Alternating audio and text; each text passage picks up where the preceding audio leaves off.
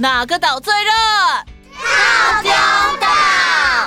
嗨，我是小易，欢迎来到童话套丁岛，一起从童话故事里发掘生活中的各种小知识吧。我们都在套丁岛更新哦。Hello，大家好啊！今天只有小圆姐姐一个人在套丁岛，因为疫情的关系，我们大家不方便聚在一起，所以这阵子哥哥姐姐会轮流讲故事给你们听。在我们讲完故事之后，也换小岛民们当主角，分享你们的想法给大家。上回我们说到，准备跟燕鸭一起去旅行的丑小鸭。才刚要出发，就遇到了一大群猎人，大家还记得吗？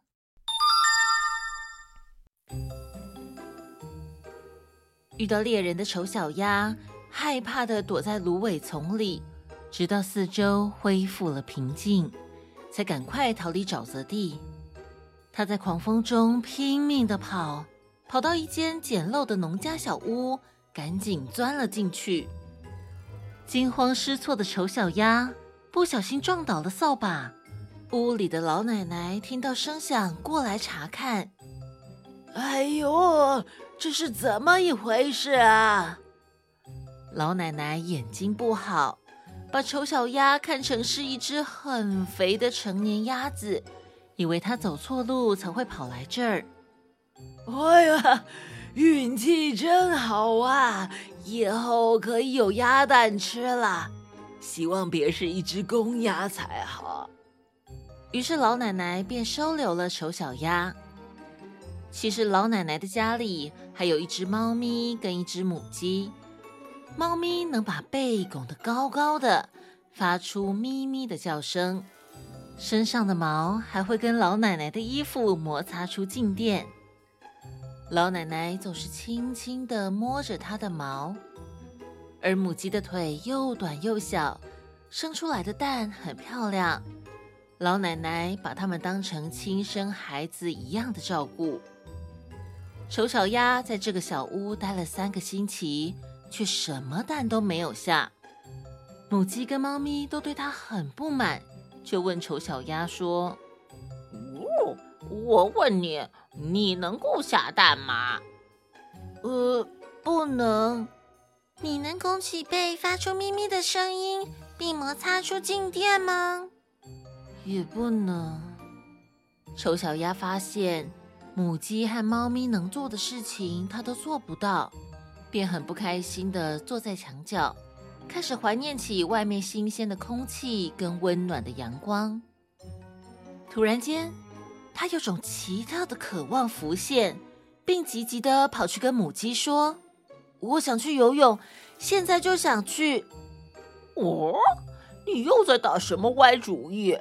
哎呦，你就是没事做才会想东想西。你只要生几颗蛋，或是咪咪的叫几声，就不会有这么多怪念头了啦。”可是，在水里游泳是一件很快乐的事情。整个潜到水里，然后再哗啦钻出水面，那感觉很棒呢。哦，我看你根本是疯了吧！我认识的动物里，就猫最聪明。你去问问他，喜不喜欢在水里游泳啊？还钻出水面什么的嘞？你们根本不了解我，孩子。你现在在这里，有的睡，也有的吃，还要了我们这些朋友。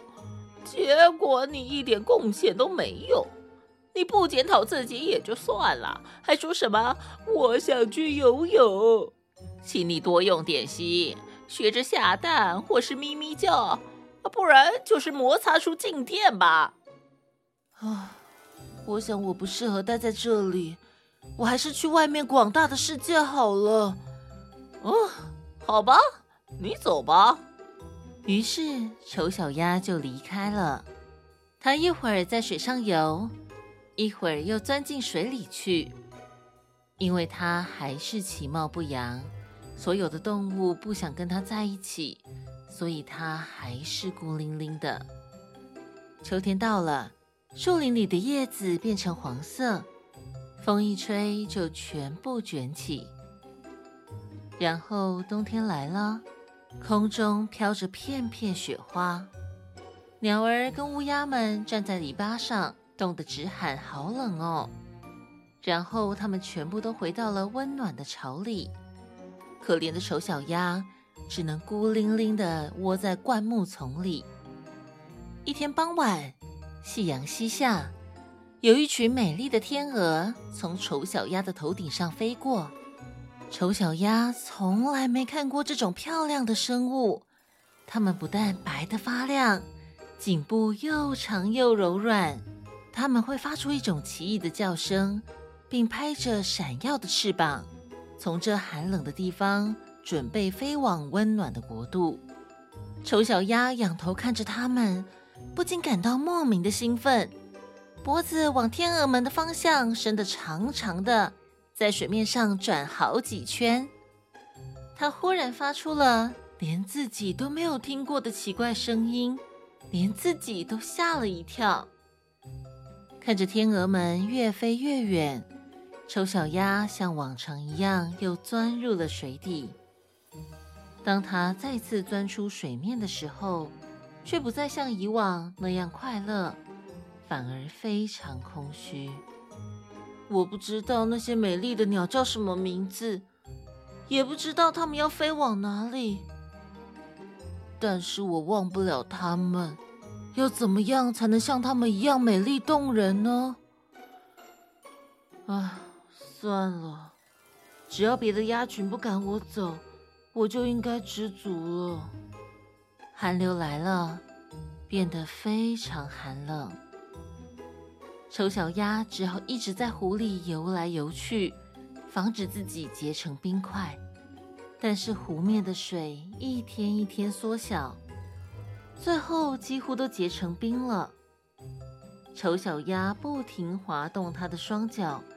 免得连最后可以游泳的水面都没了，但最后，丑小鸭精疲力竭地倒在地上，被大雪渐渐覆盖。就在这个时候，有一个农夫经过，发现了可怜的丑小鸭，他把丑小鸭救了回家。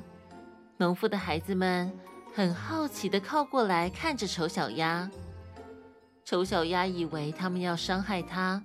于是惊慌地跳了起来，东倒西摔，东撞西碰，把农夫的家里弄得是一团糟。而突然之间，丑小鸭发现门是开的，便赶紧冲了出去。它钻进刚盖满雪的芦苇丛里，躺在那儿昏了过去。春天终于降临。太阳温暖的照亮大地，百灵鸟也跟着唱起歌来。丑小鸭还躺在芦苇丛里，它醒过来，举起了翅膀，拍一拍，觉得奇怪，感觉我的翅膀比以前有力多了。好，来飞飞看好了。它一振翅，就飞得又高又远。然后降落在一座大花园里，这里的苹果树正开着美丽的花朵，紫丁香也散发着香气。哇，这里真是漂亮，四周充满了春天的气息。就在这个时候，三只美丽的天鹅游到丑小鸭的面前，它们轻轻地飘在水面，羽毛发出嗖嗖的响声。丑小鸭一眼就认出这些美丽的生物，心里一阵高兴后，又涌上一阵难过。虽然如果这么丑的我靠近它们，这些高贵的鸟儿说不定会生气的啄我、咬我。不过，我还是想跟美丽的它们交朋友，就算会被欺负、会被赶走。